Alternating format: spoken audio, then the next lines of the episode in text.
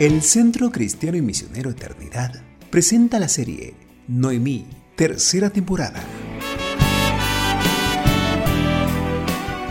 Alabado sea el Señor, que hizo que no te faltara hoy un pariente redentor, que su nombre sea celebrado en Israel. Ruth, capítulo 4, versículo 14. Perdí a mi familia y mis sueños, mi historia acabó. Serie Noemí, tercera temporada. Del día de la amargura al día de redención, con Ever Galito. Hoy vuelvo a mi tierra, mas no como dueña. He cambiado. Hola, ¿cómo les va? Les habla Ever. Estamos en la serie Noemí, tercera temporada, y llegamos ya al episodio 4. El título de hoy es Noemí y sus valijas vacías. El texto lema es Ruth 1.22 que dice, Yo me fui llena, pero Jehová me ha vuelto con las manos vacías. La palabra clave del capítulo 1 de Ruth es volver. La palabra hebrea aquí se repite 12 veces en este pasaje. La imagen que nos queda eh, plasmado en nuestras retinas es la de dos viudas que caminan juntas mientras están ingresando a Belén. Para Noemí, este era un volver de parte de Dios. Ella decía, yo me fui llena, pero Jehová me ha vuelto con las manos vacías. Noemí ingresó a Belén, pero llegó con valijas vacías. Pero estos vacíos pesaban mucho. Miramos, abuelo de pájaro, estas valijas. Primero está el vacío conyugal. Ya Elimelech eh, no estaba a su lado, había sido sepultado en tierra extranjera. Habían salido juntos, pero ahora ella volvía sola. Y este vacío sin duda dolía. El segundo es el vacío filial. Sus hijos, Malón y Kelión, habían sido los responsables de quedar 10 años más en Moab. Si miramos el significado de algunas palabras, veremos por ejemplo allí en el verso 1 que dice que ellos habían ido a morar. Esta palabra se refiere a una visita temporal, temporal allí a Moab. Pero en el verso 2 nos dice que se quedaron allí. Y esto hace referencia a que extendieron la estadía y en vez de volver, allí en el verso 4 dice que habitaron allí unos 10 años. Sus hijos también generaron un vacío al morir allí en Moab. Pero en tercer lugar, había un vacío espiritual. La valija de su espíritu estaba sin nada. Ella tenía eh, o ella venía de la tierra del dios Moloch, eh, que pedía el sacrificio de hijos y sin duda ese fue el precio, ya que ella volvió sin nada para Jehová.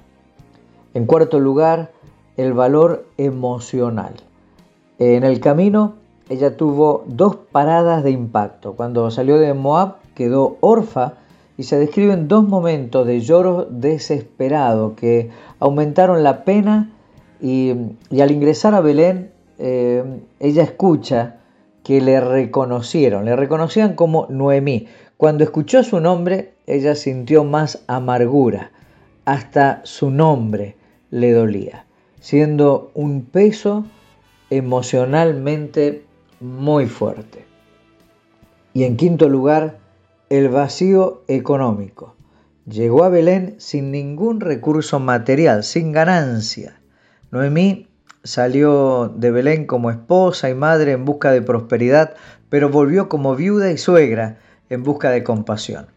El capítulo cierra diciendo que cuando ingresó era el comienzo de la temporada de cosecha de la cebada y del trigo. Y poco a poco ella fue cosechando lo que había estado sembrando.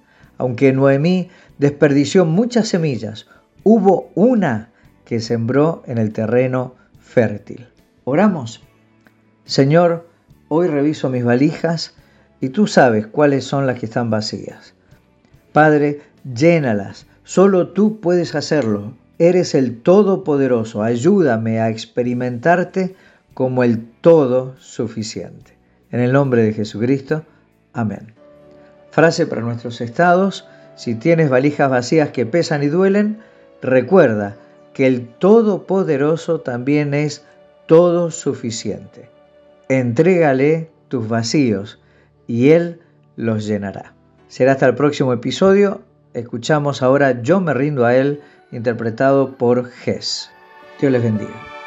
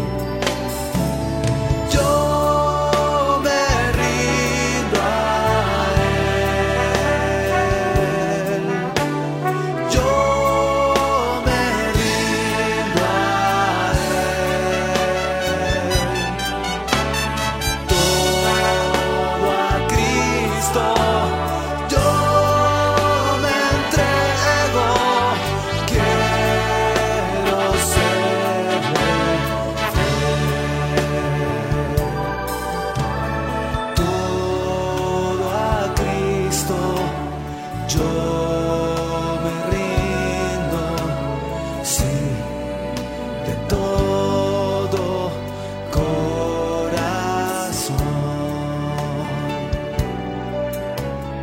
yo le entrego al alma y cuerpo.